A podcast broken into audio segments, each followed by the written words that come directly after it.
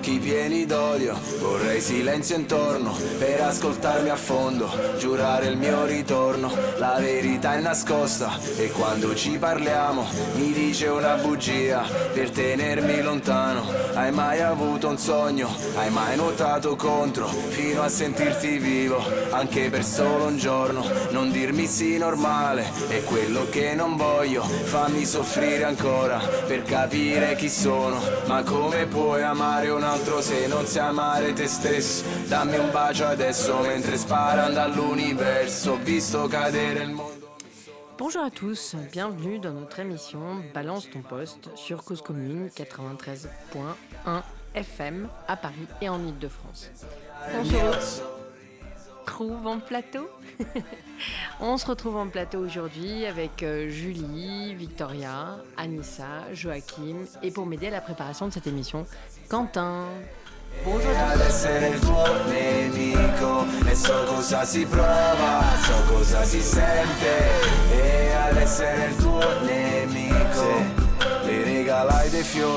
Le disegnai dei cuori, l'aspettai fuori scuola Per camminare soli, non disse una parola Ed io col nodo in gola Guardami negli occhi, sappi una cosa sola Lo so che non sono il tipo per te Alors on commence tout de suite avec un, sujet euh, tout à fait passionnant, à mon avis, puisque je n'en vois que l'intitulé, mais c'est alléchant, le rôle social des kebabs. Joachim? Ouais, euh, je savais pas qu'on commencerait avec celui-là, mais ouais, c'est vrai que c'est pas mal de commencer avec lui. Bah, en fait, c'est un poste que j'ai eu donc, dans mon fil d'actualité, parce que c'est un type que je connais euh, du lycée, euh, qui est maintenant en, en études de sciences sociales, quoi, et qui a fait un travail donc, pour une sorte de mémoire de licence. On n'a pas trop ça en France, là, c'était dans une université à l'étranger. Mais sur euh, les kebabs, donc j'ai traduit le titre de son travail, les kebabs en France comme institution majeure de convergence sociale. Euh, et il a mis un gros résumé sur sa page Facebook euh, parce que son travail fait quand même 37 pages. Et, euh, et donc il a mis un, un gros, enfin un bon résumé euh, qui explique un peu de tout- toutes ses thèses et, euh, et les résultats de son enquête. Et, donc voilà un peu la, théorie générale de son travail, c'est que les restaurants, enfin les, les- kebabs en France sont parmi les seuls lieux où la distinction sociale n'existe pas ou est très limitée. Donc c'est des institutions uniques en ce sens, qui sont parmi les seuls capables de générer des comportements homogènes, quelle que soit la classe sociale. Euh, il y a donc il, cite comme cause euh, à, cela la défaillance ou la disparition de quatre institutions traditionnelles de convergence sociale, que sont le service militaire, la ville, l'école et l'université, et euh, qui ne sont donc plus capables de générer cette homogénéité. Et enfin, selon les classes sociales, et, que donc les, Grecs deviennent des instances socialisatrices à part entière. Et donc ces chiffres montrent par exemple que parmi les étudiants de Sciences Po, euh, 91% sont des, consommateurs au moins occasionnels, euh, dont certains, euh, enfin dont une bonne partie, j'ai pas le chiffre, mais sont des cons- consommateurs intensifs. Euh, il note aussi que aller au grec est un comportement qui est toujours collectif, avec des valeurs spécifiques, euh, des représentations partagées, notamment euh, l'aversion pour le ketchup, euh, qui est partagée quelle que soit la classe sociale. Et, euh, et euh, il, il constate aussi qu'il y a certaines convictions politiques qui se retrouvent parmi les, les- les consommateurs de kebab, notamment le fait d'être favorable à l'accueil de réfugiés. Voilà. Et pour terminer sur le genre, il remarque quand même que les femmes mangent moins de kebab que les hommes, mais que celles qui en mangent le font de manière tout aussi enthousiaste. Euh, euh, voilà. Et, euh, et donc, euh, j'ai trouvé ça intéressant comme travail. Mais tout à fait, c'est c'est tout à fait surprenant, c'est tout à fait intéressant. Donc c'est des kebabophiles. Un peu, ouais. Mais du coup, le kebab a remplacé euh, l'université, l'école. euh, Le service militaire. Et le service militaire, c'est ça Exactement, c'est le fond de son travail. moi, Non, je suis, mais- moi, je suis juste étonnée qu'il y ait 91% de, des étudiants de Sciences Po qui mangent des kebabs parce que.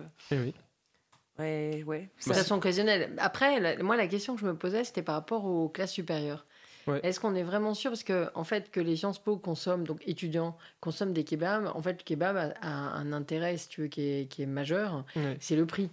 Oui, bien sûr. Euh, je qui pense est que- autour de 5,50, euh, 6 euros, Ouais. entre 5 et 6 euros, disons. Un peu comme euh, le McDo, c'est un tout petit peu plus cher, mais ça dépend ce que tu prends. McDo, c'est plus cher. C'est au niveau du. En gros, si tu veux, c'est bah, ça dépend ce que tu prends, mais Ouais. bon, c'est à peu près, c'est la nourriture, si tu veux, de peu cher. Ouais, c'est clair. Euh, et puis c'est relativement complet, et puis c'est vraiment roboratif, quoi. Quand, quand tu, tu, tu manges un kebab, tu Ouais. tu, tu, t'y reviens pas juste après, quoi. Non, c'est clair. Euh, du coup, ce que je me demande, c'est si les classes supérieures, si tu veux, euh, adultes, les, les CSP+, plus, Ouais, ou les. CSP+, mangent des, des, des kebabs. Alors, euh, bah, le truc, c'est que son, son panel, euh, en fait, il a fait son étude no- beaucoup sur des étudiants Ouais. euh, et pas trop justement sur des catégories d'âge supérieures. Mais en même sera temps, pour la thèse. mais en, mais en même temps, le, parmi les, les institutions traditionnelles de convergence qu'il cite, c'est le service militaire, l'école, l'université. Donc, c'est des moments où, enfin, bon, il y a que la ville où en fait c'est transgénérationnel, mais sinon, ça correspond quand même au niveau des catégories d'âge. Ouais. Mais ouais, c'est- une limite quand même. Non, je pense, euh, je pense qu'effectivement, ça baisse avec l'âge quand même. Mais bon, Bah, faudrait Ok. installer euh, des kebabs à la défense et on saurait. Il y en a c'est ça. pas, pas vraiment euh, dans le cœur de la défense. Ah, dans le cœur, ouais. Ouais. Mm. Non, il faut, faut, Ouais. faut descendre euh, à Puteaux. Ouais. Quoi. Ouais. Ouais. Alors, qu'est-ce que ça vous, ça vous évoque? Moi, je dis ça exclut pas mal les végétariens. Ah, Il y, a des- il y a des pas- kebabs végétariens Ouais. Et, avec des falafels dedans. et- et là, il en parle pas dans son résumé, mais j'ai, enfin, j'ai parcouru vite fait le travail. Ouais. J'ai pas lu les 37 pages, hein. mais il y a un moment où il y a une partie où il, où il parle justement de Des l'inclusion des végétariens. euh, Qui sont malgré tout inclus. Ah ouais, bah euh, oui, bah oui, parce qu'en fait, t'as des, euh, notamment des kebabs qui préparent de plus en plus de falafel ou des choses comme ça, tu vois. Ouais, falafel, euh, boulgour, machin, etc. Exactement. ouais. Donc en fait, c'est- c'est-à-dire que c'est marrant parce que c'est des choses que tu peux manger dans des restaurants qui sont pas du tout des kebabs, des trucs qui sont plus euh, spécialisés pour la bouffe végétarienne, sauf que en fait, tu, tu préfères presque aller euh, au kebab pour être avec euh, des amis Mm. ou pour même le symbole du kebab quoi. On va au grec, c'est le tu vois. Mm. Mais ça a pris un peu le. Est-ce que je me trompe ou ça a pris un peu la place des anciens Chinois qui étaient. Il y a 20 ans, je dirais, hein, les, les Chinois qui étaient euh, complètement généralisés, où aussi tu pouvais aller manger pour 5-6 euros. Puis après, ils ont massivement fermé parce que euh, il y a eu des reportages de mise en cause, euh, voilà, un truc de, de massification. Bah, y, il y a toujours des Chinois. Mais euh, c'est juste que euh, pour, pour moi, les kebabs, c'est aussi un peu un truc de fin de soirée. Euh, Ah oui, ça. Ah bah voilà C'est pour Ah ça en fait, c'est que tout le monde est aussi très sympathique quand on a tous hyper faim parce qu'on a fait la fête toute la nuit et que euh, on a beaucoup dansé et qu'on est fatigué et qu'on a vraiment vraiment faim. C'est, ça m'étonne pas du coup que ce soit un phénomène. Il y a un phénomène de convergence euh, de toutes les classes sociales parce que tout le monde a faim en fait. Et le seul truc que tu trouves ouvert, ouais. c'est les C'est la kebabs. convergence des luttes, mais pour la bouffe, quoi. C'est ça. Exactement. Bon, bah, pas mal, pas mal. Après, ce qui pourrait être, moi, une autre limite que je vois à son travail, c'est que euh, il dit, euh, enfin, il parle de convergence entre les classes sociales, sauf qu'en fait, le truc, c'est qu'il y a une telle, euh, comment dire, séparation géographique. Enfin, je veux dire, les gens qui vivent dans plus dans des villages, etc., qui n'ont pas forcément de kebab vers chez eux, évidemment, ils, ont, ils y vont moins et ils, ils apparaissent pas dans son étude, quoi. Alors qu'ils représentent quand même une bonne partie de la population. Donc, quand il parle de convergence sociale, je pense qu'il parle plus entre les populations des banlieues, mais quand même proches des villes, et les gens des centres-villes, en fait. Ouais, mais tu vois, il y a, il y a peu de temps, j'étais en Alsace. J'ai été très surprise de voir que dans des petits villages alsaciens, extrêmement traditionnels, avec euh, beaucoup de tourisme, euh, il y avait euh, énormément, peut-être 3, 4, 5 kebabs, si tu veux. Ah dans ouais un- ouais, dans- Ouais, mais spéciaux avec de la choucroute dedans, non? Non, mais avec, des gens, si tu veux, qui viennent en, des- qui, pour le coup, qui viennent pas à pied, mais qui Ouais. viennent en bagnole d'assez loin. Ça, ça a remplacé, si tu veux, la sortie familiale. Euh, et c'est assez étonnant. Je me posais la question d'ailleurs, tu vois, en Alsace, qui est, qui est quand même une région qui, qui a voté assez massivement pour Le Pen, etc.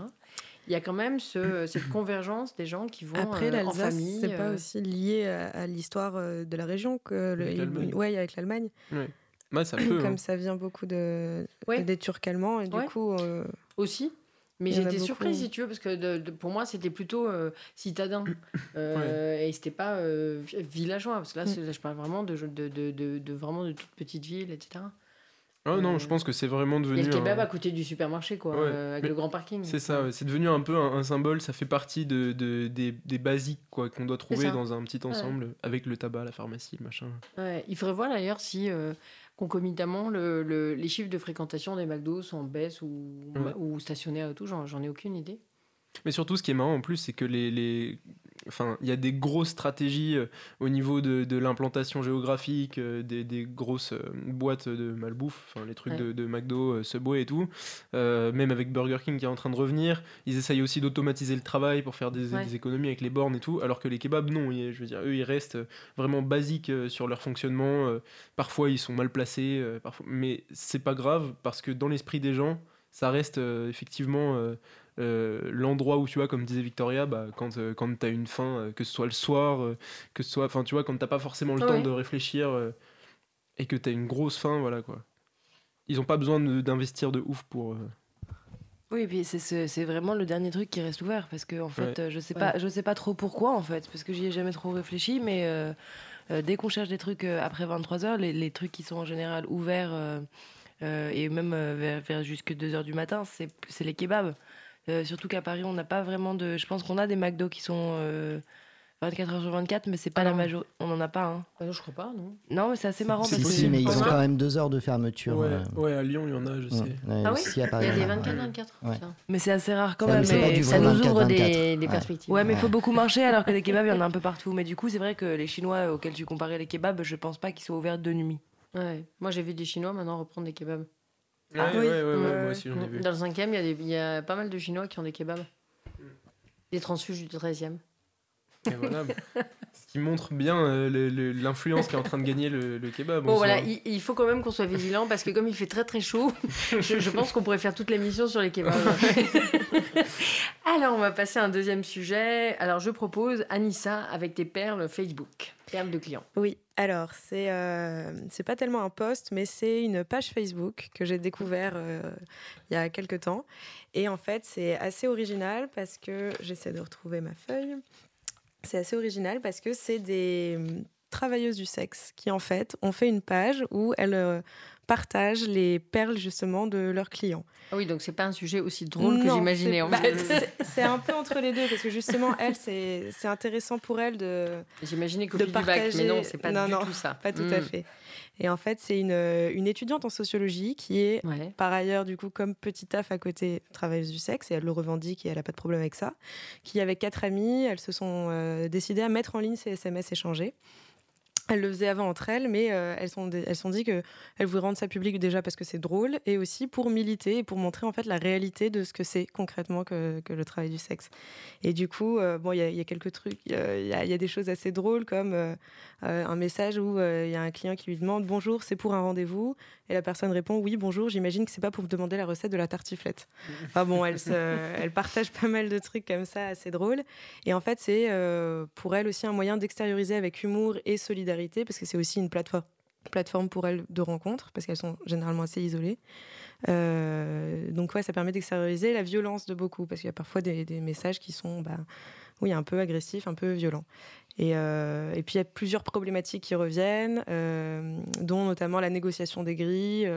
Les gens pensent que c'est un peu comme du bénévolat. Enfin, comme c'est quelque chose de pas réglé euh, par ailleurs, en fait, euh, il y a beaucoup de, beaucoup de dérives et beaucoup de, risques. En fait, elles sont soumises à beaucoup de, beaucoup de contraintes.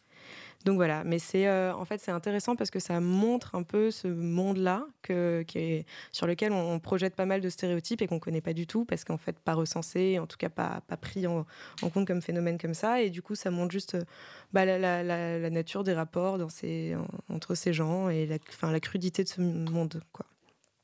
Voilà. Du coup, pour ou contre la régularisation euh, des prostituées?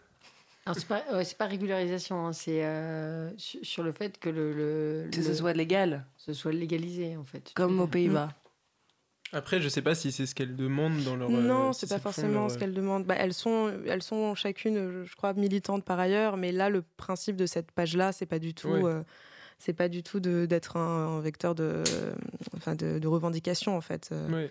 Parce que après, pour euh, enfin, il y a l'enjeu de, souffler quoi. il y a l'enjeu de légalisation, mais il y a aussi le fait de, même si- sans que ce soit légal, de les protéger, quoi. C'est ça. Et, ouais, justement, justement, sans, enfin, je pense qu'on va pas trancher sur le sujet aujourd'hui. Hein, c'est pas, c'est pas le cœur du truc, mais euh, justement le fait de l'avoir criminalisé euh, avec les dernières lois. euh, Criminaliser les, les Ouais. clients. Ouais, les clients, mais du coup, ça a invisibilisé euh, les prostituées et ça les a soumises, euh, pour le coup, à, Visiblement, ouais. à d'autres risques. Euh, et ça, c'est des choses que les prostituées organisaient en, en- en collectif. Alors, elles se nomment travailleuses du sexe. Il y, avait, il y en a même une particulièrement dont le nom m'échappe, voilà, qui est. euh, en, pointe dans, dans, le combat de revendication des droits liés à ce travail, parce que pour elle c'est un travail, qui, qui décrit très bien justement les effets délétères d'une loi qui était soit censément bienveillante et en réalité qui invisibilise totalement ces femmes et les soumet à des risques encore plus importants. C'est ça. Et elle, ce qu'elle dit, c'est que ça leur permet aussi, c'est important pour elles, parce qu'elles peuvent montrer qu'elles peuvent dire non, en fait. Elles sont pas du tout soumises et elles sont pas du tout euh, victimes tout le temps, en fait. Elles ont aussi la capacité de gérer ça. Euh, par elles-mêmes, En plus de, de, ce que je vois pour habiter dans un quartier euh, où il y a beaucoup, beaucoup de prostitution de jour comme de, comme de nuit, même si la, la prostitution de nuit n'est pas la, pas la même, le, effectivement, les filles sont toujours sur leur, leur téléphone.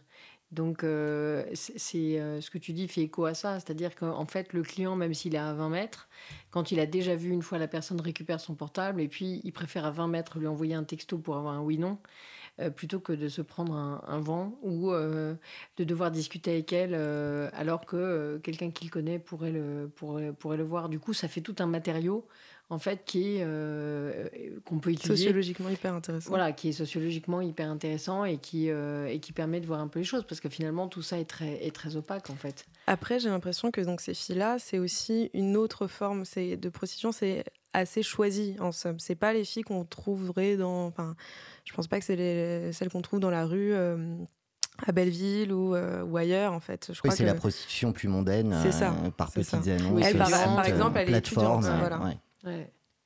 Après aussi, ce que je trouve assez intéressant, c'est le fait qu'elles utilisent de l'humour.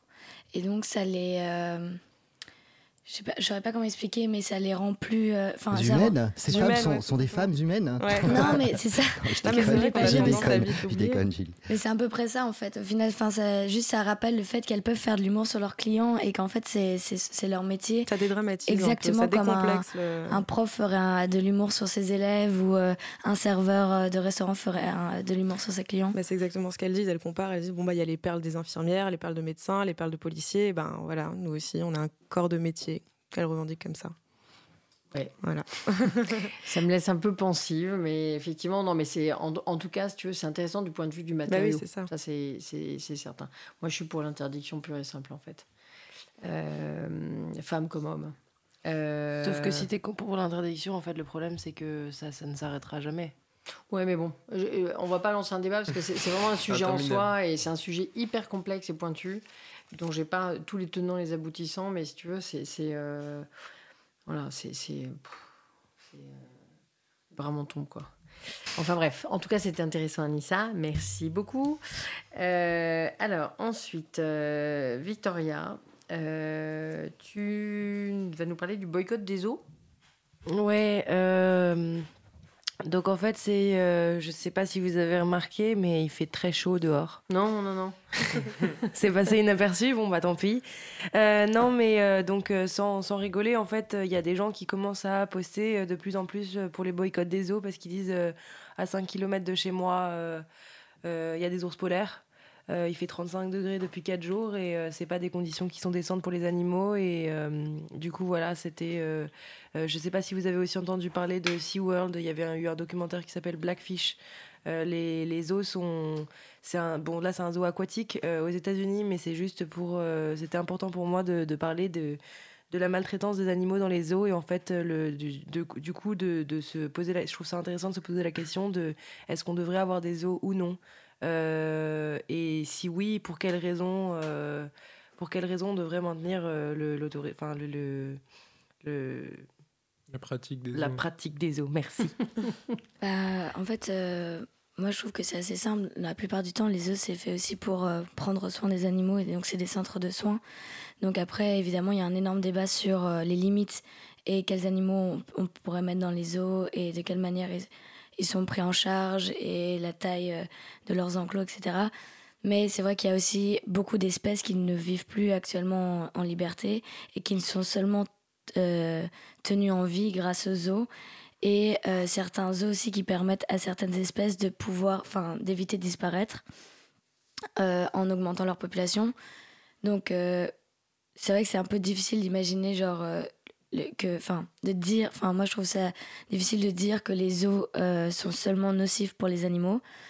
Mais en revanche, c'est vrai qu'il y a des gros problèmes liés aux zoos, il y, a, il y a des gros problèmes qui existent quant à, maîtrise, enfin, la maltraitance des animaux, etc. Mais de là à dire que les zoos sont seulement néfastes, je trouve ça un peu, un peu fort quand même.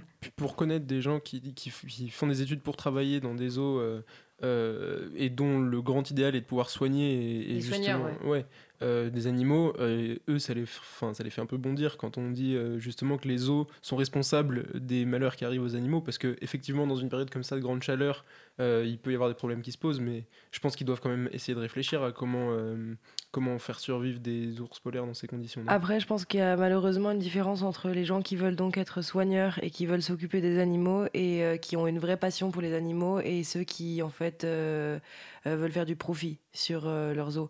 Donc c'est juste ça en fait que je voulais. Moi, je suis pas du tout Les pour aquatiques, moi j'avais entendu effectivement En fait, des choses ouais. sur le surmenage des, des animaux, des Ouais, choses comme ça. C'est-à-dire que- les- Ouais, là, c'est on est. je, je pense qu'il y a une différence entre le zoo de Vincennes, par exemple, qui a été pensé vraiment complètement autour des animaux, autour de leur écosystème, avec justement un accès assez en fait euh, euh, assez limité euh, aux visiteurs, c'est-à-dire avec des vitres, avec des choses où, où vraiment. Et même euh, souvent des enclos vides, parce que les animaux sont enclos vides pas. parce qu'ils sont pas là, ouais. donc euh, on les met pas comme ça en scène. Et, et vraiment, tu vois les girafes, tu vois, elles ont vraiment, elles ont vraiment un espace qui est immense. Je, je pense que si tu veux, le, le- tout dépend de l'endroit dans- du monde dans lequel on est.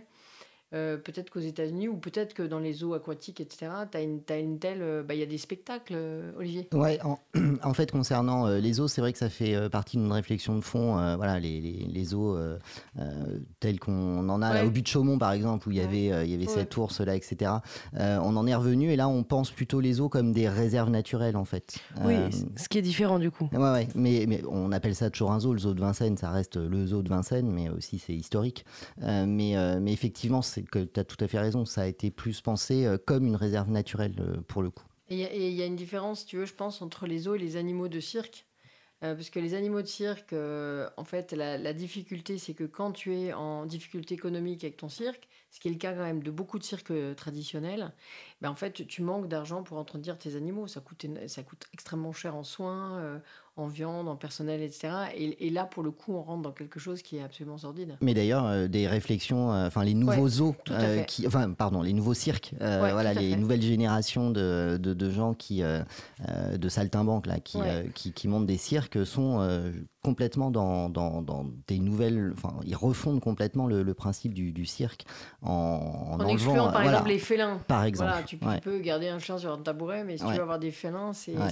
Ça, implique vraiment des Ah, mais là, très, on est typique par rapport à ce genre de trucs, des, euh, enfin voilà, des, des, des, des structures euh, de divertissement, là, les, les zoos euh, à, nos grands-parents, enfin de nos parents, de nos grands-parents, qui euh, sont voués de fait à disparaître en fait dans Ouais, leur fonctionnement. Parce que SeaWorld, en fait, je lisais un article tout à l'heure, euh, donc euh, Julie parlait de reproduction des animaux et le fait qu'en fait, on peut, dans leur environnement naturel de base, origi- d'origine, euh, ils n'existaient plus et donc on était obligé de les maintenir leur existence euh, via les eaux. Sauf que là, dans l'article de SeaWorld, euh, enfin sur SeaWorld que j'ai lu qui date de 2017, euh, ils expliquent qu'en fait ils ont arrêté euh, leur euh, processus de reproduction euh, euh, des orques. Euh, il leur reste, euh, je crois, 25 orques aux États-Unis. Donc, du coup, euh, ils ont dit bah, bah, on va avoir des orques pendant encore 100 ans parce que ça, dure, ça, ça vit assez longtemps. Et en 2017, je crois qu'il y en a au moins trois qui sont mortes. Et euh, malgré le fait qu'il y ait eu euh, un lanceur d'alerte qui a expliqué qu'il avait tout fait pour que les journalistes interviennent, pour que, euh, pour, parce qu'il y avait des. On voyait même au pas. On voyait sur l'orque, on voyait des lésions partout sur le corps. euh, on voyait des, des champignons. euh, elle avait été mise enceinte euh, alors qu'elle était déjà ultra malade. Et donc, du coup, euh, ben, c'est pas pour rien hein, qu'il y a eu un documentaire sur ça. C'était où? SeaWorld, Oui, mais c'est- SeaWorld, c'est où? Aux États-Unis. Je crois que c'était le parc de San Diego. Bref, bon, c'est un peu, euh, c'est un peu tristoun. hein. Je vais essayer de rebondir sur un truc un peu, euh, un peu plus chouette, Euh, un peu plus, un peu plus gai. Euh, une étude sur les noms de Paris, Joachim. Ouais, Bah alors, c'est euh, ça- ça- ça- bah, c'est intéressant. raconte-nous. Bah, C'était euh, donc dans mon fil d'actualité Twitter, euh, c'est euh, un retweet d'un article du Figaro que j'ai eu, qui est en fait une étude sur les noms des rues de Paris et euh, les, les personnalités qui y sont mentionnées. donc sur le temps historique et, et aussi géographique, donc tout Paris. Quoi. donc en fait, il y a des cartes qui sont assez épurées, qui permettent de voir à quelle période on a commencé à nommer les rues, donc dès le XIIIe siècle, je crois, ou XIIe siècle, où c'était plutôt les, les, les habitants en fait directement qui les nommait, euh, la plupart du temps d'après euh, les corps de métier qui étaient présents, donc la rue des boulangers, euh, la rue des tisseurs, enfin des choses comme ça. et ensuite, avec le temps, plutôt l'Église qui impose ces, ces noms de rue en l'honneur de, saints. donc par exemple la rue des Saints-Pères, si je dis pas de bêtises, hein, parce que, mais il me semble. et et après, il montre aussi, enfin, il termine cette chronologie historique un petit peu en parlant de l'affirmation du pouvoir politique euh, tournant 15e, euh, il me semble, avec euh, des rois comme Louis XIII, où on commence à vouloir honorer donc, des personnalités politiques et militaires.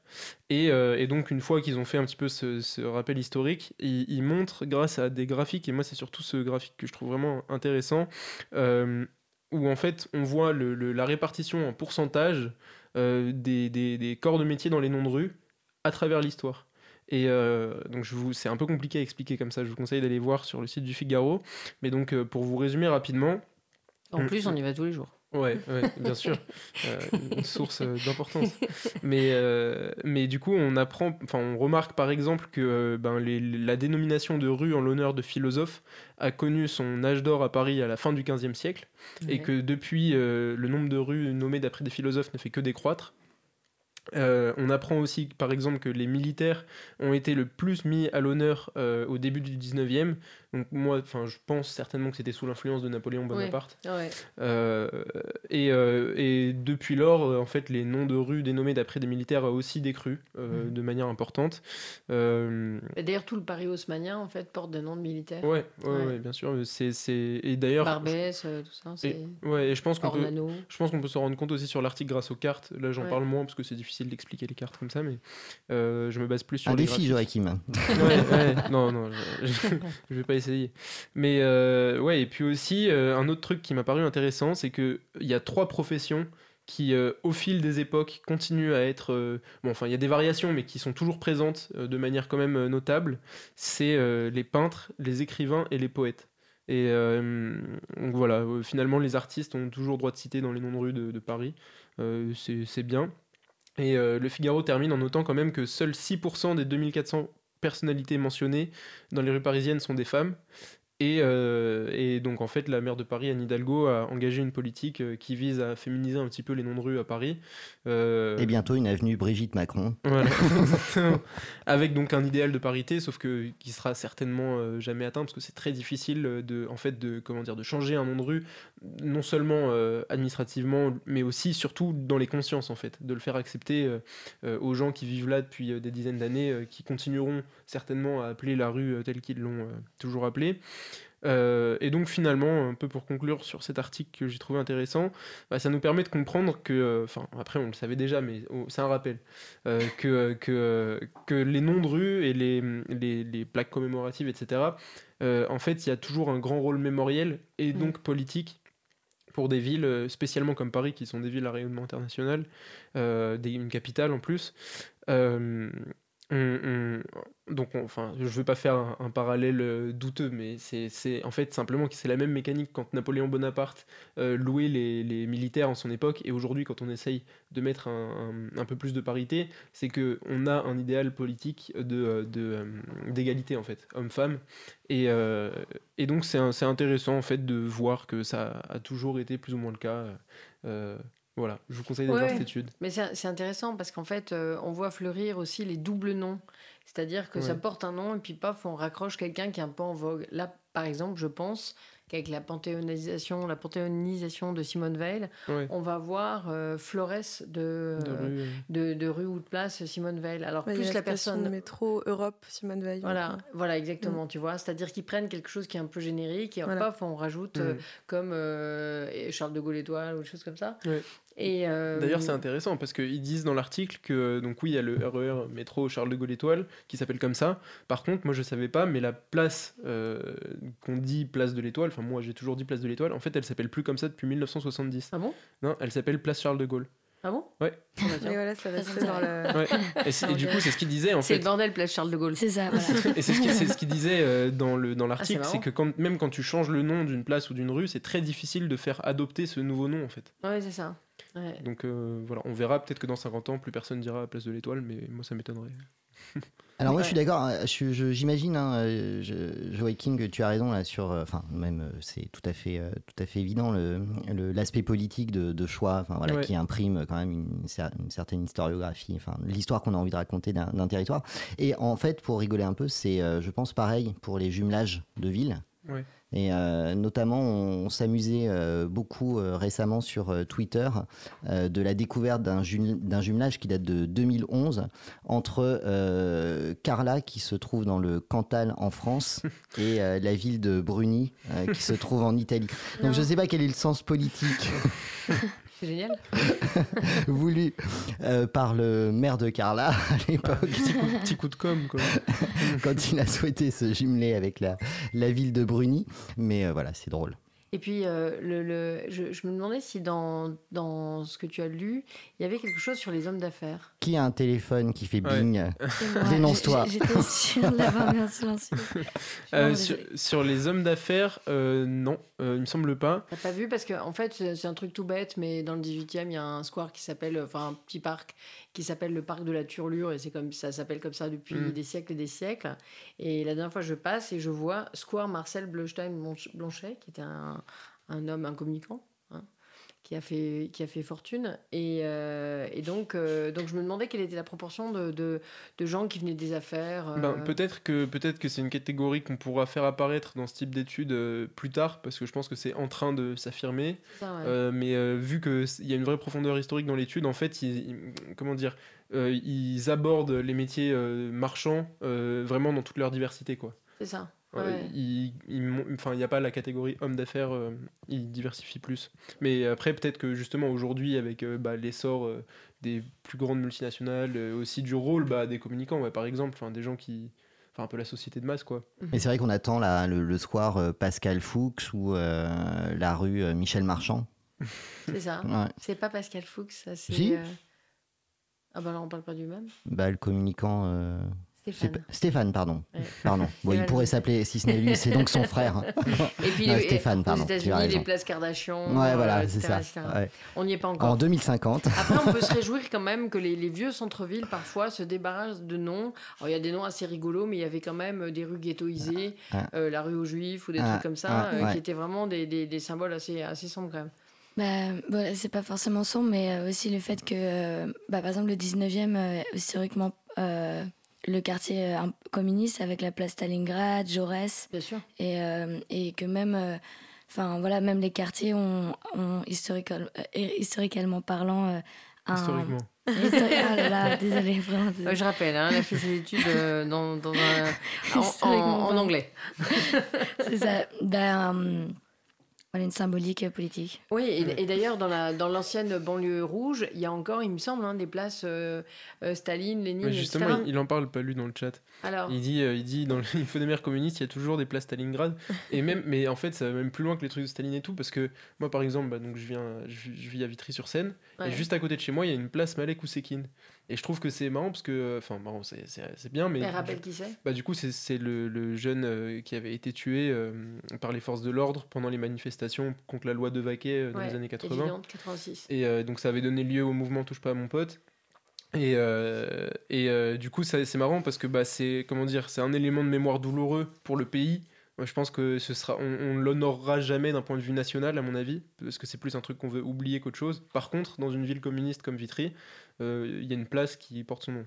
Donc Ouais. euh, il y a des conflits aussi entre les. Oui, c'est intéressant parce que si tu échelles, fais une euh, analyse géographique, je pense qu'entre Neuilly, par exemple, et Vitry, tu dois avoir Bah vraiment. euh, ça, dit plein de choses, en fait. euh, Tu dois pas avoir les mêmes Ouais, c'est non, sûr. mais sur le... non, mais ça dit plein de choses sur la, sur la société, tu vois. Ouais. Euh, bon, en tout cas, c'était très intéressant. On va faire une petite pause musicale.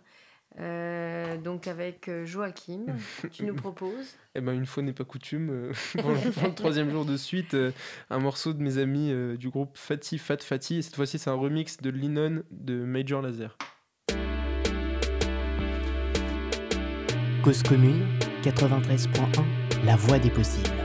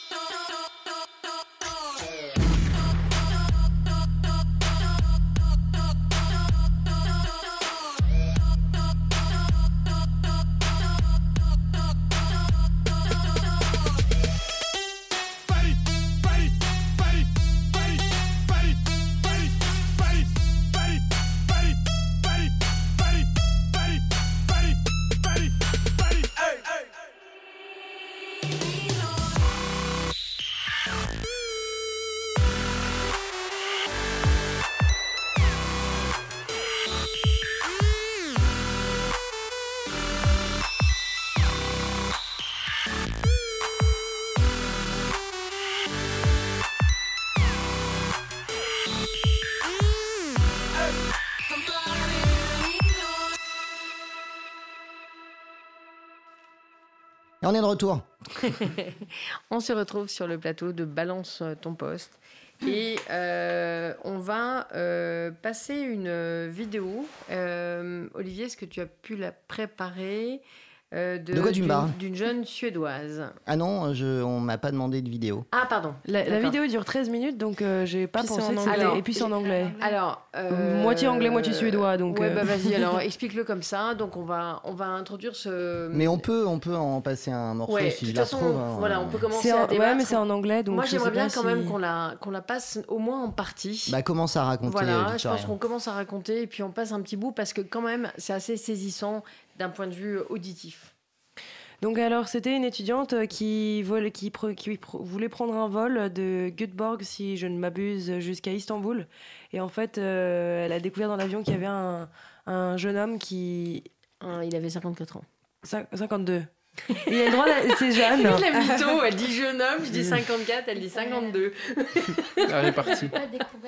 Un vieux jeune homme alors. Mais non, mais je crois qu'il y a eu un truc de. Euh, elle l'a pas découvert dans l'avion, il me semble. Hein. Elle, a été tenue au courant qu'un réfugié. Bah, je l'ai trouvé. En tout cas, t'as trouvé, ouais.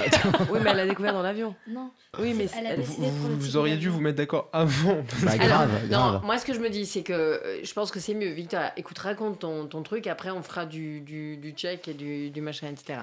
Bon alors, en gros, elle, est, elle est restée debout dans l'avion euh, et elle a refusé... Donc après embarquement après embarquement et elle a refusé de, euh, de, sortir, même si il y a beaucoup de gens qui lui disaient de s'asseoir.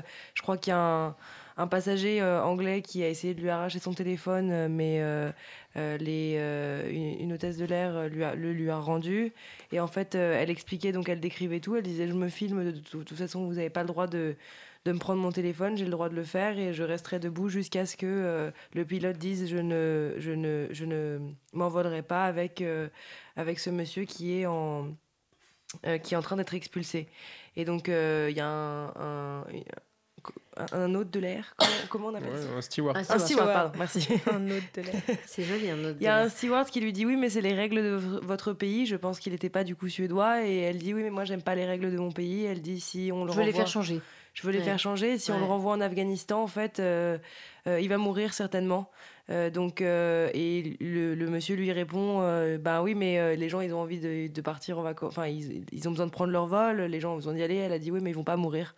Donc, ils en mourront pas d'attendre encore jusqu'à ce qu'on fasse sortir ce monsieur de l'avion. Et on va peut-être passer le, un petit extrait de la vidéo, Victoria, comme ça on entend un peu l'ambiance. Ouais, tu me laisses juste une petite seconde pour normaliser le son et D'accord. on y va.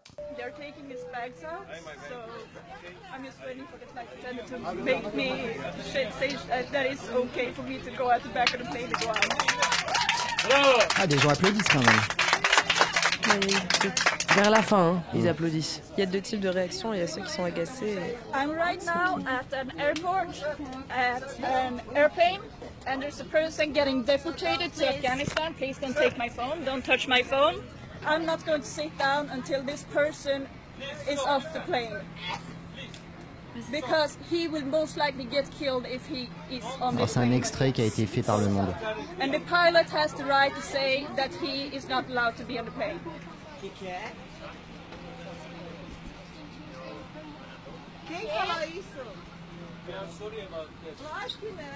I'm very sorry that a man is going to die and that you are more worried about missing your flights.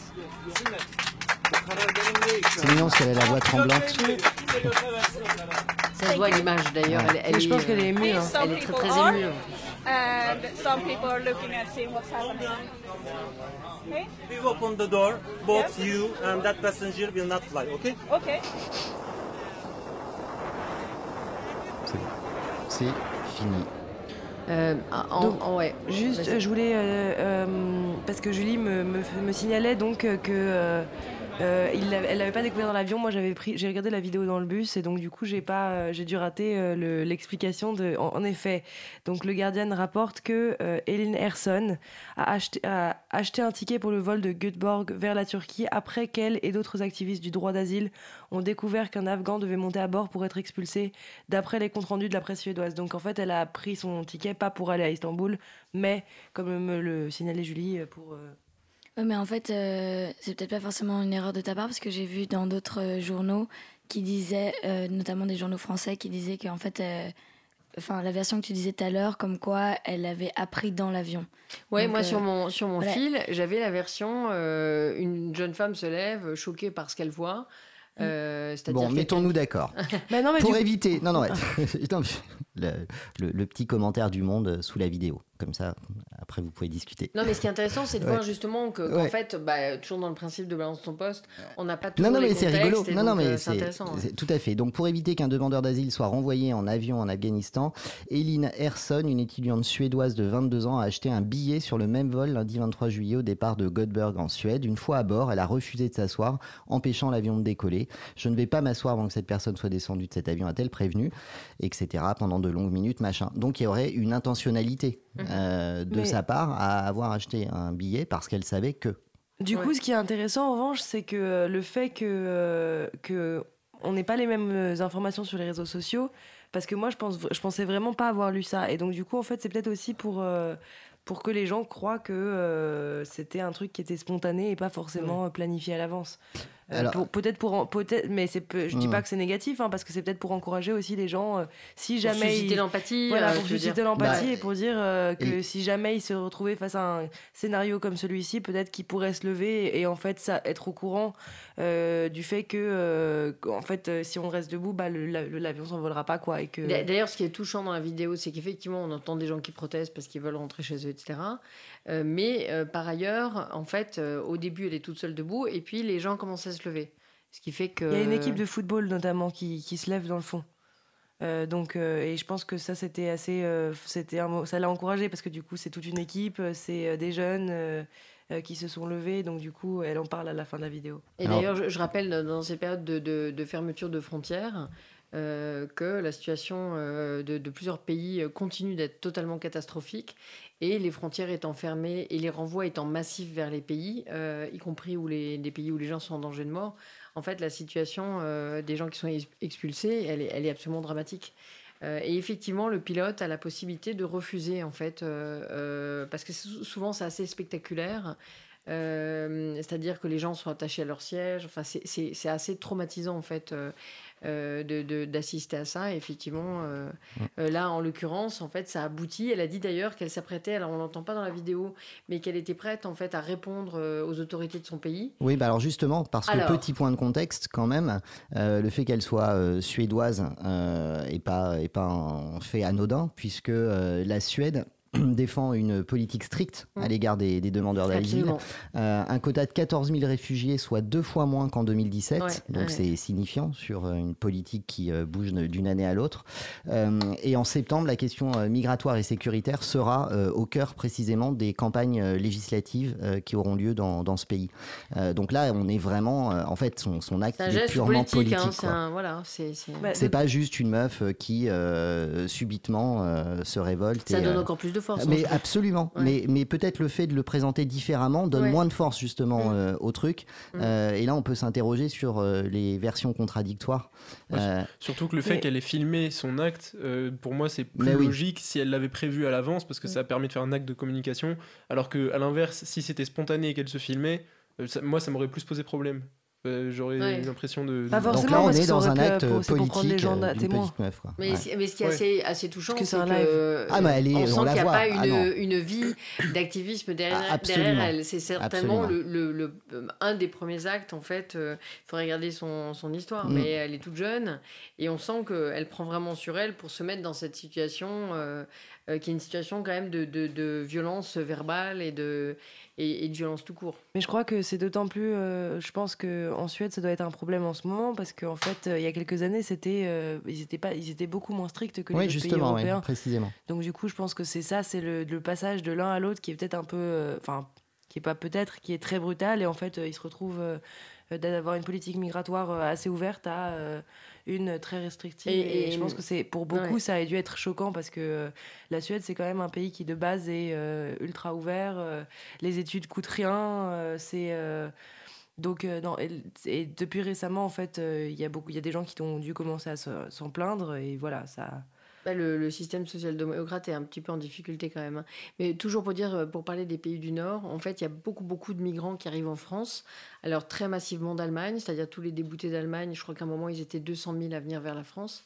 Euh, et puis euh, les déboutés du, alors non, non pas les, oui les déboutés ou ceux qui perdent leur titre, puisque par exemple les mineurs avaient un titre, mais alors qu'ils passent 4, euh, 5 ans pour ceux qui sont arrivés à 12, 13 ans, parfois tout seuls, et qui sont protégés jusqu'à leur majorité, à la majorité en fait ils se retrouvent sans titre et expulsés. Euh, donc, euh, en principe vers leur pays, mais souvent ils, bougent avant. Donc, on a dans les centres, notamment les centres d'hébergement d'urgence de migrants en France, euh, de, de, plus en plus de jeunes qui, sont, qui ont vécu 5, 6, 7 ans en Norvège, en Suède, euh, et qui avait, bah, qui commençait à aller vers une forme d'intégration euh, par l'école, par les études, qui parle parfaitement le suédois ou le norvégien, et qui se retrouvent euh, à redémarrer à zéro en France, en plus en étant dublinés. Enfin, non, même, pas en étant dublinés, puisqu'ils sont, ils sont déboutés, donc leur situation est déjà, elle est déjà fermée. au départ, et puis il y a tout un, tout un process pour remonter la pente qui peut durer des années et qui est très très aléatoire. Voilà. Donc voilà, on est avec cette jeune femme et un petit, le petit mot de la fin qui est un peu triste, mais je viens de lire que les autorités avaient communiqué, ont précisé que l'Afghan, il a finalement été, euh, le, monsieur a été euh, placé en détention et qu'il allait quand même être expulsé. Et ils n'ont pas précisé la date. En rétention, je pense. Euh, oui, c'est En rétention, ouais. Oui, parce que je suppose que justement, ils vont vouloir en faire un exemple. c'est ça. Voilà. Mais en tout cas, ça attire au moins l'attention sur, la situation de, de, de, ces personnes. Mais en plus, euh, moi, j'ai lu pas mal d'articles qui disaient qu'il y avait une sorte d'hypocrisie euh, des pouvoirs publics autour de l'expulsion, parce que euh, c'est un thème qu'on ressort beaucoup, parce que ça, paye politiquement, mais qu'en fait, ça demanderait des moyens énormes d'effectivement de, expulser par avion tous les migrants sans papier ou réfugiés qui n'ont pas obtenu l'asile, et que en fait, ben, souvent, ils étaient ramenés aux frontières euh, ou ce qui en plus euh, n'empêchait pas euh, après de faire demi-tour et que souvent en fait on les laissait simplement sans papier. Donc c'est à dire que je pense que le fait de, dire comme ça après coup on va l'expulser quand même c'est vraiment parce que l'affaire a pris de l'ampleur médiatiquement et qu'ils doivent pas baisser les bras. Mais y a, moi il y a quelque chose que je comprends pas autour de ces, de ces hum, questions d'expulsion en fait. Parce que c'est comment dire c'est, je comprends euh, le, fait que les pouvoirs publics veuillent euh, montrer l'exemple sur le régalien, etc. Mais euh, je veux dire, ils ne sont même pas en mesure de mettre en application de tels mouvements de population, en fait. En fait, ça, ça c'était avant, si je puis, je me permettre. C'est-à-dire que depuis quelques mois, et notamment bah, sous, la, sous, sous Gérard Collomb, Mm. Euh, les choses sont en train de se durcir euh, vraiment euh, beaucoup. Alors ça avait été lancé avant, mais maintenant, en fait, les gens qui doivent être reconduits sont mis dans des centres spéciaux, c'est-à-dire pas avec les autres. Ils sont soumis à un contrôle judiciaire, donc ils doivent pointer au commissariat. Mm-hmm. Ils sont dans des centres, en fait, donc il y a un certain nombre d'associations qui ont refusé d'organiser en fait ce retour. mais il y a des associations euh, qui, ont, qui ont accepté et donc qui ont accepté de faire des centres pour personnes qu'on va reconduire à la frontière. Donc je vous laisse imaginer en fait euh, la, la, catastrophe psychologique euh, et, de, des gens qui sont dans ces centres parce qu'en fait ils sont sur le point d'être expulsés mais du coup on n'organise plus rien pour les cours de français, pour leur intégration, etc. ils sont vraiment à la dérive donc les choses se sont vraiment beaucoup aggravées. Euh, à, cet égard. C'est quand même fou de mettre euh, autant de moyens pour réussir à expulser des gens et d'en mettre si peu pour essayer de les intégrer. Quoi. Parce que quand, euh, enfin quand on voit même la... la... Ça, c'était toi qui me disais, qui racontait ça la dernière fois quand on n'était pas à l'antenne, mais euh, euh, le fait que on sait comment dire, enfin c'était par rapport au cours de français mhm. et que tu disais que c'était assez aléatoire de savoir combien de personnes euh, allaient, enfin pouvoir y assister, que les moyens qui étaient mis en place derrière. Les cours sont saturés, il faut parfois plusieurs mois, voire un an pour pour accéder à un cours de français. Exactement. Alors que enfin, moi, ça me paraît quand même beaucoup plus prioritaire d'avoir suffisamment de cours de français pour les migrants qui arrivent que de mettre les moyens en œuvre pour les ramener aux frontières. Ouais, et puis un, un mot quand même aussi sur la situation des, traducteurs euh, ou de ceux qui ont collaboré avec euh, les différentes armées qui étaient sur place. Euh, donc quand les armées s'en vont, en fait, les traducteurs se retrouvent dans un danger terrible puisqu'ils sont accusés en fait de traîtrise à leur pays, par exemple en Afghanistan. Et bah, on décide de ne pas accepter qu'ils qui, rejoignent la France alors qu'ils étaient traducteurs pour l'armée française, etc. Mm. Donc il y a des gens qui sont terrés depuis des mois et des mois.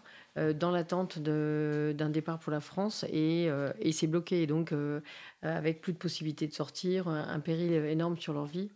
Euh, et ça vaut pour d'autres armées aussi qui se sont euh, retirées. C'est-à-dire qu'il y a, en fait, il y a, sur place, il y a les armées euh, anglaises, américaines. Les Français sont partis. il reste plus grand monde. Et, donc, et donc, ceux qui restent et qui ont collaboré se retrouvent dans une situation infernale. Et puis, avec la fermeture de l'Italie, c'est-à-dire qu'un des points d'arrivée de l'Europe est, est fermé. Euh, ou en tout cas c'est compris comme tel. Et donc les gens qui, étaient déjà partis se retrouvent dans une espèce de tenaille euh, infernale, ne, sachant plus que faire. Euh, ce, qui, ce, qui, accroît en plus le risque de maltraitance, de, violence des passeurs, etc. Puisque le, passage vers l'Europe est encore plus est encore plus est encore plus difficile. Mm. Voilà.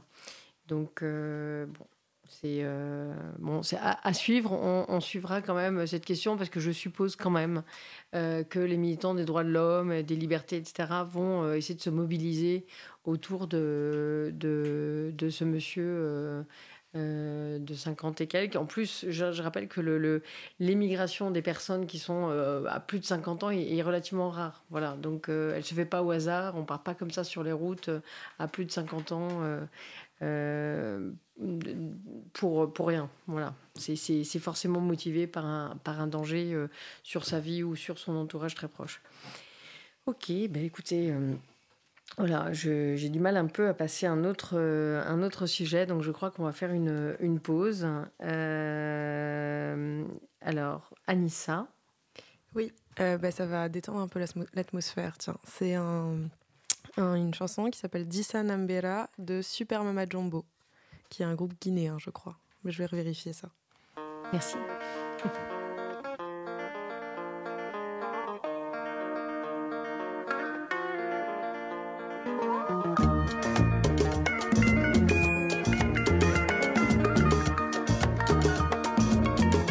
Cause commune 93.1, la voix des possibles.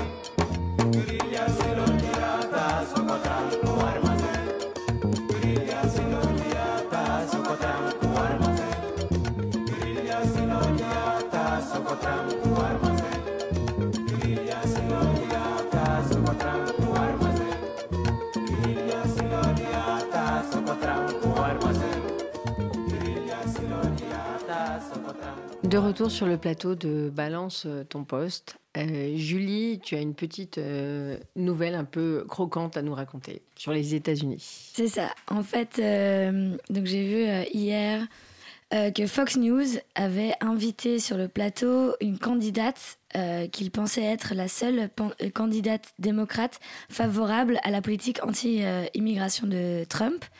Donc euh, ils ont ils l'ont ils l'ont invité, lui ont donné la parole et en fait euh, gros malaise, il se trouve que la personne qu'ils ont interviewée était euh, une autre personne. euh, et donc, euh, elle était complètement anti la loi, la loi anti-immigration de Donald Trump.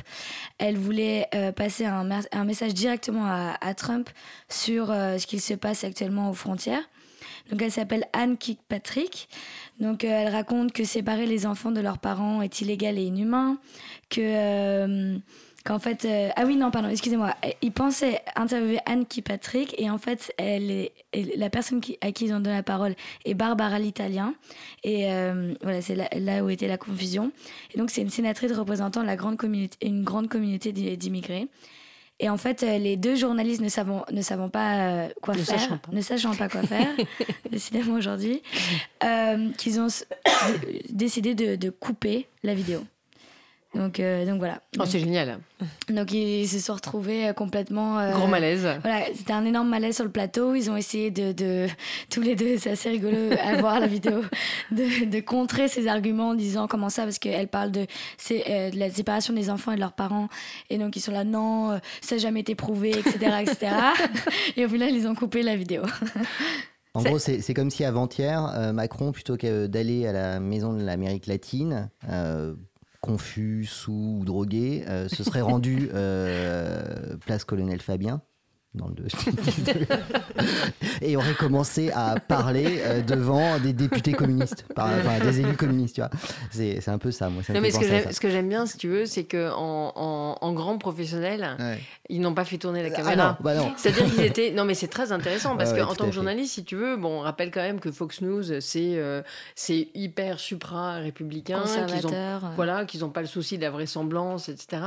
Mais là, ce que je trouve très intéressant, en fait, c'est qu'ils auraient pu finalement euh, euh, bah, laisser, s'exprimer la personne, puisqu'il n'y avait pas vraiment de danger pour la démocratie, etc.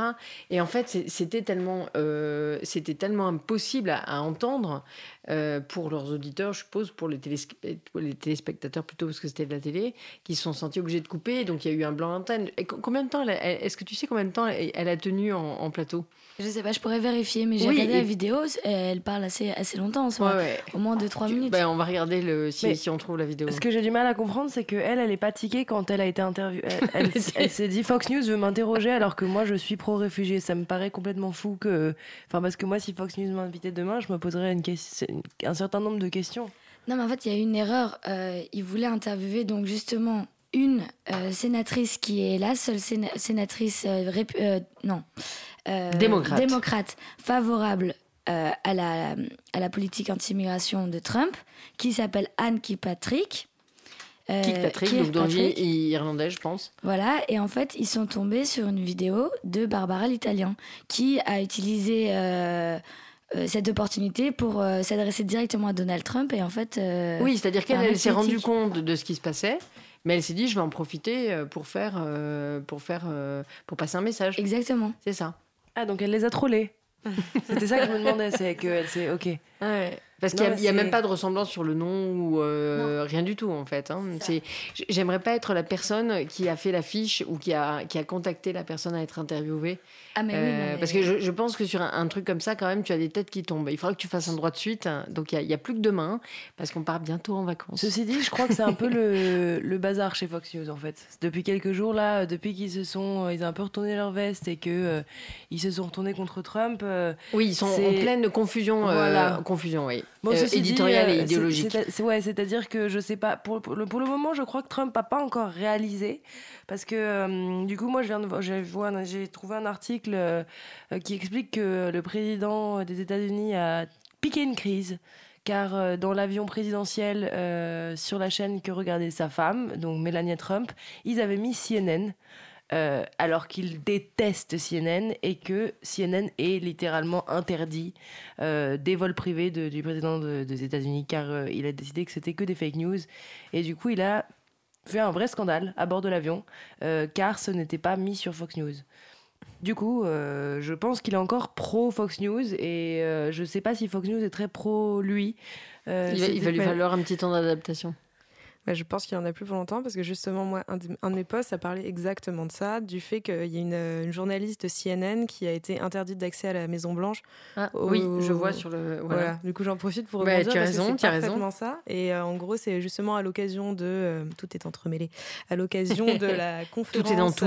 voilà, de la conférence de presse entre Trump euh, et, et Juncker. Et en gros, c'est une, une, une journaliste qui s'appelle Caitlin Collins. Je sais pas très bien comment on prononce ce prénom. Et, euh, et en fait, elle aurait posé des questions euh, jugées inappropriées au président concernant le bah, Vladimir Poutine et euh, Michael Cohen, qui, était, qui est l'ancien avocat. Mais ça aussi, je pourrais Oui. peut-être développer ouais, à tu, ce tu sujet. pourrais enchaîner avec ça parce qu'on Ouais. on fait donc là c'est juste pour expliquer aux auditeurs pour qu'ils nous suivent bien c'est que on fait une petite thématique Trump sur quelques sujets vas-y continue, continue Voilà, et donc l'ancien avocat de, de Trump qui s'est euh, dernièrement retourné contre lui en, en balançant des enregistrements qu'il avait pris euh, secrètement d'échanges euh, d'échanges qu'ils avaient eus. Euh, et en fait, cette journaliste de CNN a reçu justement le soutien même de Fox News qui dit, qui je cite, nous sommes très solidaires avec CNN sur ce droit à l'accès complet pour nos journalistes Oh. dans le cadre d'une presse libre et sans entrave. Je Voilà. pense que c'est inédit. Je pense que ça n'est jamais arrivé de l'histoire de CNN et, euh, et Fox News. Je, je pense que ça n'est jamais arrivé. il y a un, y a un frémissement C'est comme si tu avais un, un, un communiqué de valeurs actuelles qui euh, venait soutenir Fakir. c'est ça exactement Mais je crois que ce serait encore moins choquant. Décidément. non, non, parce que là, non, non, là, ça, peut, non. ça, ça peut s'expliquer par l'attachement énorme à la liberté de presse euh, aux États-Unis. Ah, Non, je crois c'est que- clair. ouais. euh, Sauf ouais, mais je crois que c'est quand même que non non c'est quand même un non mais Fox énorme. News, Bah ouais, Fox News, sûr, ils racontent n'importe quoi toute la journée. oui Je sais Mais pas oui. si t'as entendu parler Mais des c'est- no-go mais c'est- mais euh, C'est leur liberté de le sais. faire. Mais c'est pas justement si on les laisse faire ça alors qu'en France on les laisserait pas, c'est justement parce qu'ils sont libres de le faire. Et, euh, et je pense que du coup le fait que euh, un, journaliste, même si c'est du bord exactement opposé à Fox News, à Fox News euh, ne puisse pas exercer son métier, bah ça passe pas pour Fox Moi, News. je crois qu'ils sont juste très fâchés après l'incident Poutine, en fait, et qu'ils ont décidé Mm. que maintenant ils allaient critiquer tout ce que faisait Trump. Et je pense que c'est plutôt du retournement de veste euh, parce qu'en fait, on les a blessés dans leur ego. Ou- Euh, je pense ou- que bah, Fox News, simplement c'est un calcul si tu veux Je pense pas qu'ils soient devenus très généreux euh, de, de Je pense du que jour si au tu veux, c'est plus cynique que ça. C'est-à-dire que Fox News, c'est la chaîne, si tu veux, des très très pro-républicains, etc. euh, et qui veulent pas perdre leur public. C'est-à-dire qu'il y a un moment où tu lâches la personne quand elle devient elle-même euh, un tout petit peu euh, blacklistée chez un certain nombre de gens. Alors, Gérard dis- Collomb, si tu nous écoutes. donc, Oui, mais là, du coup, donc soutenir, non, en France, on a une autre pratique. Alors moi, je, je trouve ça assez intéressant parce que j'ai pas mal regardé les, les derniers jours justement euh, au regard de l'affaire euh, Benalla Macron. Euh, et ce que je trouve très intéressant, euh, je sais pas si vous l'avez noté aussi, et ça se voit aussi dans les posts, etc., c'est que euh, quand il y a des interviews, euh, finalement, la question est posée, on répond un peu n'importe quoi, et en fait, il n'y a pas de relance. Et ce qui fait que pour moi, c'est un truc qui est presque plus dramatique encore qu'un point de vue à la Fox euh, qui dit n'importe quoi, euh, anglais et tout. Là, en fait, euh, il va y avoir une énorme contradiction. Et et, je prends l'exemple, par exemple, de l'appartement du Quai Branly. On va dire, voilà, il, suffirait de demander si il y a résidé, à quelle date. C'est pareil en commission, d'ailleurs, des lois. Euh, C'est-à-dire que les questions sont posées, euh, mais finalement, ça, tombe dans le vide. Euh, alors parfois, c'est une manipulation, c'est-à-dire que euh, on prend des groupes de questions. Ça, j'ai vu que la, la présidente de la commission des lois, elle, elle demandait beaucoup, beaucoup de groupes de questions. Euh, alors que, notamment, bah, le, le député de la France Insoumise, il a commencé à dire non, non, moi, je veux une réponse à chaque question. Parce qu'en fait, sinon, vous en profitez pour, pour ne pas y répondre, etc. Donc, elle demandait vraiment des gros blocs et en fait, on pioche sur ce qu'on. Sur ce qu'on euh, sur, sur le, la partie de la question, euh, des questions euh, sur lesquelles on veut bien répondre. Oui. Et et il y a une faiblesse, et notamment sur les chaînes d'infos continues, il y a une faiblesse terrible en matière d'interview, euh, c'est-à-dire qu'on peut dire absolument n'importe quoi. C'est les tribunes. C'est ça, C'est ça. En fait, exclusivement des euh, tribunes. les gens pourraient, à la limite, presque être chez eux et faire leur, Absolument. euh, Ouais. euh, faire leur, leur vidéo, no- notamment le week-end, les vacances, etc. Ouais, C'est ouais. encore plus, euh, plus dramatique. C'est- C'est très, très curieux. Euh, donc euh, voilà, les États-Unis euh, médiatiquement vont pas très très bien, mais je pense que la France va pas va pas va pas très bien. Je pense que la, la presse écrite en revanche est beaucoup plus précise. Enfin, elle l'a été en tout cas dans cette affaire. Alors on revient à Trump. Alors Anissa sur l'avocat de Trump. Oui, alors, euh, donc justement, en rapport à, à cette euh, intervention de la journaliste, je suis allée me renseigner sur cette affaire, en fait, le, sur l'ancien avocat, c'est l'ancien avocat de, de Trump, Michael Cohen. Alors quelle mouche l'a piqué Eh pour bah, passer du statut d'avocat à balancer Eh ben écoute, ça, Voilà. je l'ai pas encore Ah. euh, trouvé, mais peut-être que toi, tu, Non. tu le sais. Ah ben non, sinon je poserai pas la question. Ouais, ouais, non, mais alors justement, c'était ça qui me, qui me questionnait beaucoup. Ouais. Mais alors, euh, mercredi, donc euh, hier, CNN a diffusé, avait diffusé en fait la Mhm. veille l'enregistrement d'une conversation entre Michael, Michael Cohen. Cohen et Trump qui date de septembre 2016, euh, donc avant son élection. Euh, oui, c'est bien ça. Et euh, concernant en fait un versement potentiel euh, d'argent à l'ancienne mannequin Karen McDougall, qui prétend avoir eu une relation euh, intime avec euh, Trump en 2006-2007. Et donc ça, c'est un enregistrement qui a été fourni. Qui prétend ou qui, qui indique Comment? Qui prétend ou qui indique Qu'il aurait eu une relation avec. euh, Oui, elle prétend ou elle indique que. Euh, et En fait, quand tu dis elle prétend, non, peu importe, c'est pas grave. D'accord. Ah oui, qui indique. Quand voilà, tu dis on- qu'elle prétend, si tu veux, ça, Non, donne l'impression que c'est faux. Effectivement, mais ça, euh, enfin, je sais pas où, où ça en est parce que je sais pas Ouais. si ça a été avéré ou pas. En fait, Mm. c'est pour ça que je restais Oui. pré- que. Je vois juste un article qui explique que l'enregistrement qui a été réalisé deux mois avant le scrutin présidentiel de novembre 2016 a été saisi par les enquêteurs du FBI lors d'une perquisition dans les bureaux de Michael Cohen. Euh, actuellement l'objet d'une vaste en- enquête qui pourrait déboucher sur des poursuites. Donc euh, je suis pas sûre que du coup ce soit lui qui ait euh, euh, balancé ça, mais C'est qu'en pas fait. lui euh, directement, mais. euh, Ouais non non du coup il a enregistré mais comme je pense beaucoup de de- de- d'avocats de, Alors, tu, tu as pas le droit d'enregistrer à l'insu des personnes. C'est ça. Il a pour le coup, c'est En fait, ça l'était. il l'a fait à l'insu. Oui oui mais je pense que c'est enfin ce que je veux dire c'est On que se souvient des enregistrements Bettencourt. Oui. Je me demande du coup s'il l'a fait euh, pour euh, À l'insu, dans l'intérêt d'eux. À l'insu, dans Parce que a quand même Non, non, mais c'est des super intéressant. dans la- Non, d'abus non, de mais faiblesse, du coup, c'est super Ouais, intéressant. Ouais, tout à fait. Un autre sujet. Bon, du coup, tout ce que je voulais dire, c'était que en fait, il avait peut-être pas. euh, C'était peut-être euh, un truc qu'il gardait euh, au cas où. euh, on si fera, jamais on fera un droit de suite un- pour rechercher le. le- Bah ouais, parce que Moi, il me semblait pour que c'est lui qui les avait communiqués, mais je, C'est son avocat en fait. Moi, j'ai lu que c'était L'avocat de l'avocat. L'avocat de l'avocat, voilà, qui s'appellerait Le- Lenny Davis et qui, euh, voilà, qui a, qui a diffusé, qui a fait passer l'enregistrement à CNN. C'est- J'ai lu ça dans Courrier International, qui a priori est une source assez sûre, donc mais bon, faudrait vérifier. Est-ce que vous avez vu du coup la réponse de Trump à ça? Non. Non. Il a répondu euh, à propos des enregistrements La bonne nouvelle, c'est que votre président préféré n'a rien fait de mal. Donc il s'est autoproc- ouf, il s'est autoproclamé euh, président Président préféré. Ce à quoi, bah, évidemment, ça a fait réagir beaucoup les gens sur Twitter hein, qui ont expliqué que en fait, euh, heureusement que leur président préféré n'avait rien fait de mal, mais c'était pas lui en tout cas. Alors, on continue avec. Je peux, je peux euh, me permettre une petite euh, incise? Mais toujours. Ouais, mais c'est par rapport, pour revenir juste euh, et euh, rigoler un peu autour d'une autre bévue sur la news originale de, de, de Julie, qui concernait, qui concernait voilà, le, cette sénatrice là, euh, pro machin, bon, et, l'erreur de, l'erreur de, de Fox News. En fait, il y a, et c'est Omar qui nous balance ça sur le chat, je connaissais Merci, pas Omar. cette histoire, mais la BBC a vécu il y a 10 ans euh, une bévue euh, énorme euh, également. Alors il y a 10 ans, mais alors c'est un article de Slate, il y a 10 ans naissait un mème, on en parlait Mhm. sur une autre émission. Tout droit venu de vos pires cauchemars, Guy Goma était sur le plateau de la BBC pour parler du contentieux entre Apple Corps, euh, une entreprise fondée par les Beatles, et Apple, la multinationale que l'on connaît aujourd'hui pour avoir révolutionné nos téléphones portables. Sauf que euh, Guy Goma n'était pas l'expert d'Internet que la chaîne pensait interroger, et l'homme n'était euh, pour autant pas un imposteur. En fait, c'était un chauffeur de taxi. Homonyme. Le chauffeur de taxi s'était en fait rendu dans les studios de la BBC pour un entretien d'embauche. Il comprend trop tard que le producteur qui l'a suivi naïvement, venu chercher un certain Guy Cuney, et pas Guy Coma, n'a euh, voilà, n'a pas mal prononcé son nom de famille et il réalise en direct qu'il qu'il est sur le point d'être interrogé sur un sujet qui lui est complètement obscur. Dix ans après l'incident, on peut toujours lire la profonde détresse dans ses yeux. Effectivement, la vidéo, la vidéo est géniale. C'est un énorme moment de solitude. Ouais, voilà, c'est c'est très drôle. Mais c'est surtout qu'il a continué après, parce que dans Bah la- c'est- l'article, ils expliquent qu'en fait, il a répondu aux questions euh, sur le téléchargement comme il pouvait en disant des banalités. Et euh, on- il y a un commentaire de, de Vice qui dit qu'il Euh, ça, c'est ressemblait la, ouais, c'est la force du chauffeur de taxi de parler sur n'importe quoi. Qu'est-ce qu'ils disent chez Vice? Ils disent qu'il ressemblerait à s'y méprendre un véritable expert de la chaîne de, de chaîne de télé. Mais c'est vrai qu'en plus, t'entends vraiment de tout dans ton taxi, tu deviens un peu généraliste. Ouais. Bon, c'est assez drôle. Donc, euh, on va continuer sur, euh, sur euh, Trump.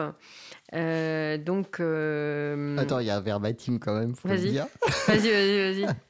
Donc en fait, donc c'est ce qu'il dit hein, Guy Ouais. Coma. En fait, on peut aller partout et voir des personnes télécharger tout ce qu'elles veulent sur Internet et sur les sites web. Mais je pense que c'est bien mieux pour le futur. et euh, pour informer les gens sur ce qu'ils veulent plus facilement et plus rapidement. Attends, c'est pas mal Attends, le mec, il est fort En fait, il est conférencier. Voilà. Euh, non, c'est génial. Voilà, et Slate se conclut par euh, avait-il tort ou raison on, peut, on ne peut qu'apprécier son courage. Ah, c'est génial, c'est génial. Alors, on va continuer sur, euh, sur Trump. Euh, donc, Victoria, tu voulais nous parler euh, de l'étoile euh, de Trump à Hollywood. Ouais, bah elle a été encore euh, fracassée. Donc euh, c'est plus c'est plus très original. Il faut qu'il trouve euh, une autre façon de, de s'en prendre à Trump que de détruire son étoile parce que ça coûte cher à à ceux À qui, qui d'ailleurs Je sais pas trop à, ceux, à Hollywood, euh, ceux qui ceux qui doivent gérer euh, les, les- la, la facturation des étoiles. Et là en plus il l'a bien plus démoli que d'habitude, c'est-à-dire qu'il ne reste plus que des miettes. Mais qui, mais qui a, qui Ah, a fait bah, ça apparemment, c'était un jeune homme qui avait une, un- une guitare à la main. Donc, euh, un musicien peut-être. euh, qui Il s'est a dit, cassé tiens, l'étoile il avec a- sa guitare ou- Non, non, non. Mais il l'a Victoria, cassé tu peux avec faire un- des enquêtes en France. hein. Non, il l'a cassé avec un. Je ne sais pas comment ça s'appelle, mais une pioche. non, avec, avec une pioche. ouais. Et après, il a laissé la pioche sur place. Et. euh, Avec ses empreintes. Et il est. Exactement. euh. Probablement non. Et donc, du coup, après. euh, Enfin, probablement pas. Il s'est dit de toute façon, tout le monde s'en fout. Et. Il est reparti. Donc, je sais pas s'il était sous drogue ou si. Alors, c'est arrivé à plusieurs reprises? Ouais, c'est déjà arrivé. euh, j'ai regardé, c'est déjà arrivé en 2016. Euh, Moi, j'avais l'impression que ça fait plus de fois. J'ai l'impression qu'à chaque fois que que quasiment je regarde euh, des news sur Trump, euh, j'ai l'impression qu'on lui, euh, soit qu'on la tag, euh, soit que on la détruit euh, à coups de pioche, euh, soit que Mais Est-ce on- que tu peux nous rappeler on met des pourquoi il a autocollants son- dessus. Pourquoi il a son étoile à, Parce à que- Hollywood? parce qu'il participait en fait à un, à un show euh, aux États-Unis. Je sais plus comment The ça s'appelle. Appendice. Ah oui. Voilà, The, App- The Apprentice. Ah, Apprentice, pardon. The Appendice, c'est un show médical en fait. Excusez-moi pour le lapsus. en même temps, euh, de, enfin, tu vois. l'apprenti et pas l'appendice. C'est le seul président à avoir eu son étoile euh, Euh, je pense que ouais, c'est, je pense qu'il y a, pas de politicien hein, normalement. Je... Victoria, moi, euh, moi je... Alors c'est attention, peu près il faudrait qu'on ait un jingle musical, la- le mytho de Victoria. Il y en a toujours un. c'est ça, absolument. Non mais c'est bien, la voix assurée. Non, euh, mais non, mais c'est pas ça. Mais c'est juste que ça je- me rappelle Jean-Michel à peu près, euh, à, à peu près Claude François. Mais vous me posez des questions en même temps, bah, je vous le dirai demain dans un droit de suite. Et c'est ça, c'est ça. Exactement. Voilà. Mais, Voilà. mais vraiment un vrai droit de suite, quoi. Ouais, je Hein. vais même checker maintenant. Mais là, on a un an de droit de suite et la dernière, c'est demain, donc c'est un peu Ouais, compliqué. non, non, là, va être au taquet. Demain, tu vas voir le, le- le démontage du mytho en direct. Hmm. Euh, donc, euh, euh, Joachim, Ouais. tu... alors toi, tu avais Bah. choisi un, un angle qui était celui de, de la rencontre de deux titans. Ouais, bah du coup c'est moins pour euh, taper sur Trump euh, cette fois-ci, mais ça concerne Trump quand même. Euh, donc il y a eu un accord entre, enfin un accord en tout cas des négociations euh, entre Jean-Claude Juncker et Donald Trump. Voilà, deux titans, donc. Voilà, deux titans, effectivement, euh, deux titans démocratiques, on peut dire, euh, qui, euh, donc, qui, voilà, qui sont en train de négocier. euh, ça fait suite notamment à l'abandon euh, des négociations du TAFTA à la décision de Donald Trump. Euh, et donc ça avait bien embêté Jean-Claude Juncker parce que euh, il n'était pas forcément embêté du fait que beaucoup de citoyens européens protestaient contre le traité. Par contre, quand Donald Trump a abandonné, bah, il, a fallu trouver une solution. Donc euh, voilà, il a, très peu communiqué sur cet accord en cours, à l'inverse de Donald Trump qui a tweeté en disant qu'il était très heureux de retrouver de bonnes relations avec l'Union européenne. Est-ce que du coup, l'Europe est sortie du club des méchants? C'est-à-dire? En fait, euh, Trump avait décidé que l'Europe Ah oui. euh, était mé- méchante. Bah, euh, Trump, commercialement. change, Trump change vite d'avis. bah oui, justement, mais bah, Voilà. bien sûr. En fait, le truc, c'est qu'il s'est rendu compte qu'il pouvait pas simplement être d'un bloc protectionniste. On laisse tomber totalement le libre-échange parce qu'en fait, il y a parmi ses électeurs des gens qui, qui souffrent du fait qu'ils ont plus de débouchés, en fait. Notamment des agriculteurs qui, qui peuvent plus vendre alors qu'avant, ils vendaient énormément à l'Europe. Euh, et donc voilà, bah, il s'en rend compte, il perd des électeurs, donc euh, il fait un peu volte-face. Euh, par contre, bah justement, c'est pour ça que je disais, je tape moins sur Trump que sur Juncker dans cette affaire, parce que, bah parce que Juncker, en fait, n'a pas considéré euh, nécessaire d'avoir un mandat de négociation pour partir euh, parler avec Donald Trump. Ah bon? C'est-à-dire qu'il a euh, consulté aucun des États membres avant de le faire.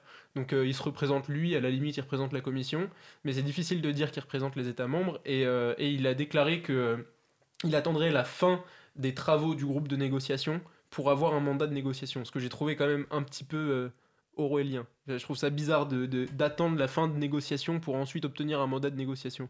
Et euh, sachant qu'il y a déjà en plus des décisions qui ont été prises dans ces négociations, je crois qu'elles sont pas encore arrivées à leur terme, mais euh, notamment sur, sur l'objectif final, qui est la fin de toutes les barrières non tarifaires. Enfin, ça reprend en fait beaucoup d'éléments du TAFTA. Donc ça mériterait quand même d'être débattu dans les États membres de l'Union européenne. Euh, voilà.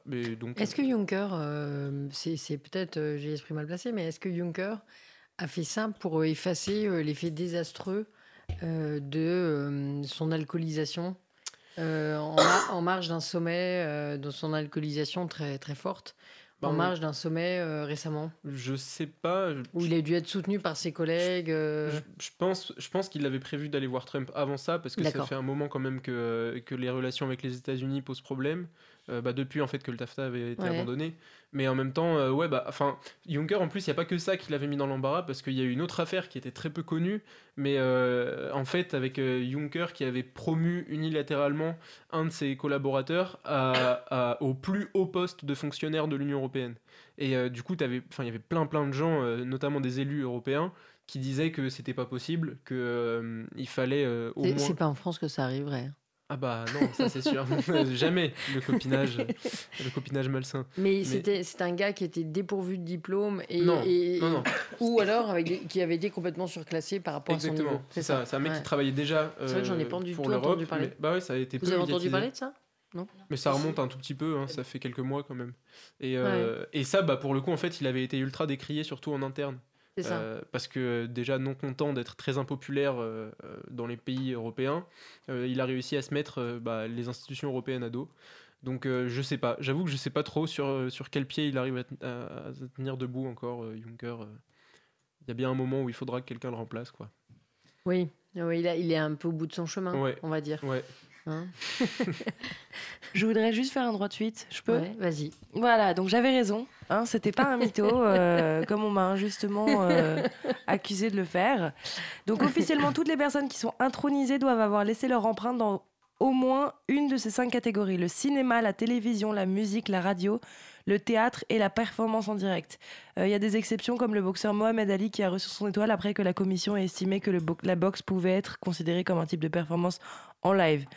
Mais en dehors de ces. euh, La politique, ça, pas, ça peut pas être considéré euh, comme non, c'est pas une mais c'est pas une performance en, En général. C'est- une blague. Oui, mais du coup, je suis, je suis très sérieuse maintenant parce qu'on m'accuse de faire des mythos. Et euh, je voulais aussi vous dire que. On nous poste Roland- Re- celle de Ronald Reagan sur le chat. Euh, Reagan, oui, mais il était acteur. Oui. Oui, il était Voilà, acteur, donc ouais. voilà. Et, Bah, Trump est acteur. Non, bah oui, mais il est, il est sur le Walk of euh, Fame. Non, mais c'est par rapport à ce que tu disais euh, de son rôle dans la télé-réalité, Oui, oui. en fait. Non, mais on, est, c'est- on peut être politicien et sur le Walk of Fame, mais il faut avoir eu un rôle dans. euh, Enfin, un rôle. euh, il faut avoir eu une présence C'est-à-dire qu'Obama, par exemple, n'a pas de n'a pas d'étoile sur le Walk of Fame. Bah, bientôt aussi, puisque maintenant qu'il a signé avec Netflix et Exactement. que peut-être il sera réélu un jour.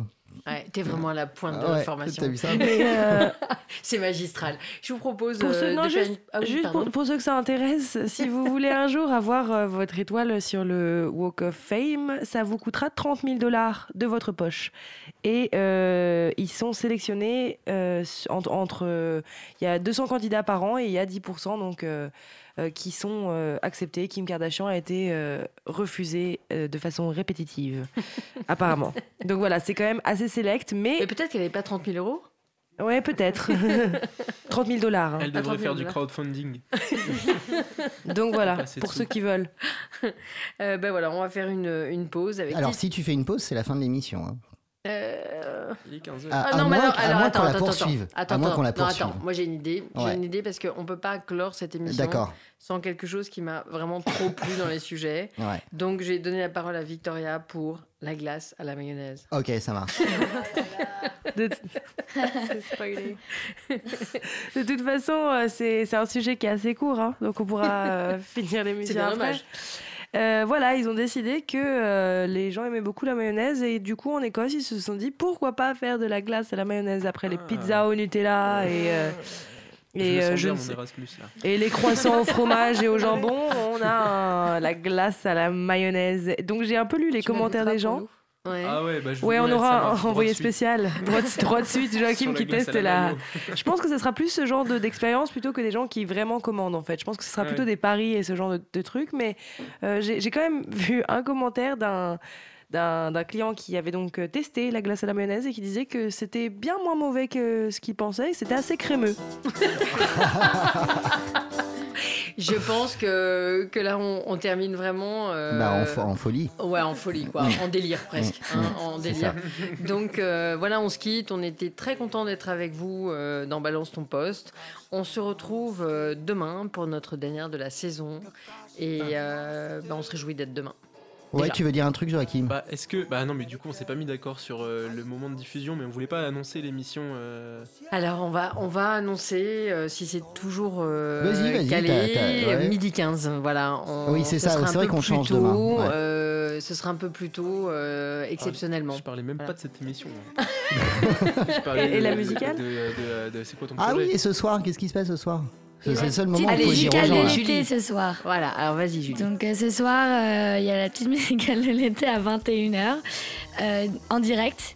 Et donc je vous invite à, à nous écouter. Ouais, Et, Joachim. et- et éventuellement, alors on avait évoqué ça tout à l'heure avec Olivier, mais diffusion de C'est quoi ton projet Ouais. avec euh, Georgi Kuzmanovic de la France Insoumise samedi matin. Si Ouais, je dis pas de bêtises, je ouais. sais plus quelle heure.